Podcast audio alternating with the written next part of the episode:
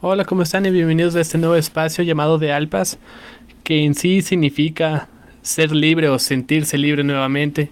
En este espacio quiero compartir un poco con ustedes lo que es más que nada eh, mi historia viviendo con diabetes o lo que es vivir con diabetes. En el episodio de hoy quiero hablar un poco sobre los miedos. Es importante que reconozcamos y sepamos que cuando nos da esta enfermedad o alguna de enfermedades, diferentes enfermedades, lo primero que nos pasa es que no aceptamos lo que nos está pasando. No queremos, más que entender, no queremos aceptar porque es algo nuevo para nosotros. Lo que viene a nuestra mente son ideas de lo que hemos escuchado, comenzamos a investigar y eso puede generar cierto tipo de inseguridades también de qué va a pasar, qué voy a hacer ahora, cómo va a cambiar mi vida, cómo va a cambiar mi entorno y todo alrededor de eso, todo alrededor de lo que es la enfermedad y en este caso la diabetes. Desde mi perspectiva, se generaron algunos miedos. Como les comenté antes, uno de los miedos fue desde la parte del deporte, o sea, ¿cómo voy a poder dejar de hacer algo que para mí siempre fue algo muy importante en mi vida, algo que lo viene haciendo desde hace tanto tiempo y fue mi forma de salir de ciertos problemas o de conectar otra vez conmigo mismo? ¿Cómo voy a poder hacerlo si es que los primeros meses no lo iba a poder hacer o no lo iba a tener a mi alcance, por así decirlo.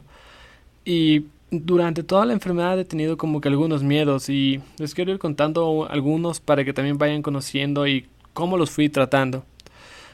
También es uno de los miedos principales es dentro de la parte, voy a seguir un poco con la parte del deporte, es cuando ya estás bien con la diabetes, ya puedes generar, o sea, ya puedes seguir haciendo ejercicio y eso te va a ayudar un poco, como lo comenté en el episodio anterior, a controlar tu azúcar. ¿Qué pasa cuando no puedes hacer ejercicio? Puede ser que para mucha gente sea algo súper fácil o no tan importante, pero cuando están, tenemos diabetes y más que nada diabetes tipo 1, que es cuando nuestro azúcar sube y no lo podemos bajar de manera normal, se podría decir, sino solo con insulina y el ejercicio también es una de las formas primordiales, es ¿qué hago ahora? El día que no hago deporte me preocupo, o sea, no sé qué hacer, no sé cómo lo voy a poder controlar. Yo sé que mi azúcar va a subir, pero entonces, ¿cómo? ¿No como? ¿Tomo mucha agua? ¿Cómo voy a poder hacer para que en este día en específico no tenga este miedo o no me afecte de cierta forma? Porque también los miedos nos generan estrés y el estrés nos va a generar cortisol y eso va a hacer que nos suba otra vez el azúcar. Entonces todo se puede decir que es como un ciclo. Y los miedos es algo muy importante que obviamente vamos a tener todo tipo de miedos. Me acuerdo ya, en otro episodio voy a hablar un poco de la comida. Pero uno de los miedos principales que tenía era eh, el ir, el salir a comer a cualquier lugar. Porque la primera vez que salí a comer a una cafetería acá en Quito, me di cuenta que no había ninguna opción para personas con diabetes. No había casi nada, solo la típica puede ser un pan integral o tal vez algo de sal pequeño, pero la mayoría de opciones son opciones que tienen azúcar. Hasta las ensaladas tienen aderezo con azúcar. Entonces es como que un... Ahora, ¿cómo voy a poder controlar?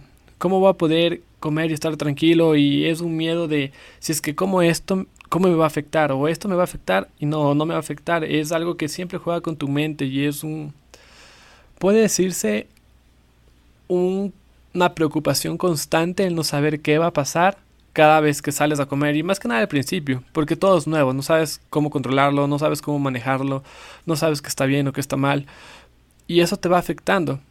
Y también, más allá de cómo te va afectando es el que no quieres aceptarlo y es algo que en mi caso me pasó muy fuerte al principio es no querer aceptarlo, yo quería salir, comer todo porque decía, ¿por qué no me voy a poder comer el pay de limón que tanto me gusta otra vez?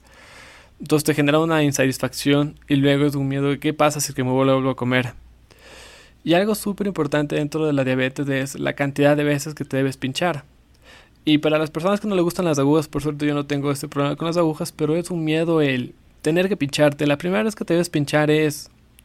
No es nada lindo, o sea, pincharte los dedos puede ser al principio un poco complicado, porque debes medir bien la aguja para que cuando te pinche no te duela mucho el dedo o cuando te estés sacando sangre de cualquier parte del cuerpo. Pero ya el ponerte insulina es un poco más complicado porque es el pincharte y al principio es cómo lo voy a hacer. Me va a doler, no me va a doler y cuando lo haces y te duele es lo estoy haciendo bien. Eh, cada cuánto lo debo hacer y es un, una preocupación constante de así va a ser tu vida siempre o vas a poder cambiar algo. y eso se va acumulando día tras día porque es algo nuevo. Y más que nada es algo nuevo que es importante que nosotros sepamos que puede ser que no acabe, puede ser la diabetes una enfermedad que para muchas personas es para toda la vida. Entonces puede ser que no se acabe y puede ser que vivamos siempre con eso. Y debemos también aceptar y aprender a vivir con ello. Los miedos van a ir desapareciendo, los miedos van a ir entendiéndose, vamos a ir afrontándolos, porque más que ocultar los miedos, debemos afrontarlos. Y es algo que con esta enfermedad debemos ir aprendiendo, afrontar los miedos de cosas así como les estoy contando, cosas físicas o cosas ya por la misma enfermedad. Otro miedo que me pasó y fue uno muy feo fue la primera vez que me dio una hipoglucemia, que es cuando tu azúcar baja por los 60 sobre, bueno, 60 nivel de azúcar en la sangre. Fue algo muy complicado para mí, porque salía a comer eh, estaba yendo camino a comer sushi con mi novio y unos amigos y solo comencé a temblar, comencé a sudar frío, comencé a temblar, no sabía qué me pasaba, yo estaba manejando, no podía manejar, me quedé sin fuerzas y no podía acelerar el auto, no podía aplastar el pedal del acelerador porque no tenía fuerzas. Por suerte ya estaba cerca del local donde íbamos a ir y solo debía como que entrar al parqueadero y parquearme. Pero fue algo muy complicado, porque estaba sudando frío y temblaba también yo no sabía qué me pasaba. Yo decía, pero estaba bien hace un ratito, o sea, estaba bien, comí bien, no tengo ningún problema, ¿qué me pasa? No entendía el porqué de esta situación. Y justo él a mi novia le dije como que no sé qué me pasa, o sea, estoy acá y me estoy sintiendo mal. Y bueno, bajó y ahí pude parquearme, me acuerdo que casi me choco porque no podía ver bien tampoco, porque una de las principales causas cuando tienes algún problema con el azúcar es que pierdes la visión. Eh, bueno, y eso también ya les voy a contar en un ratito. Entonces fue como un, ¿qué me pasa ahorita? Y ahí comenzamos a hablar y ver qué podía haber sido.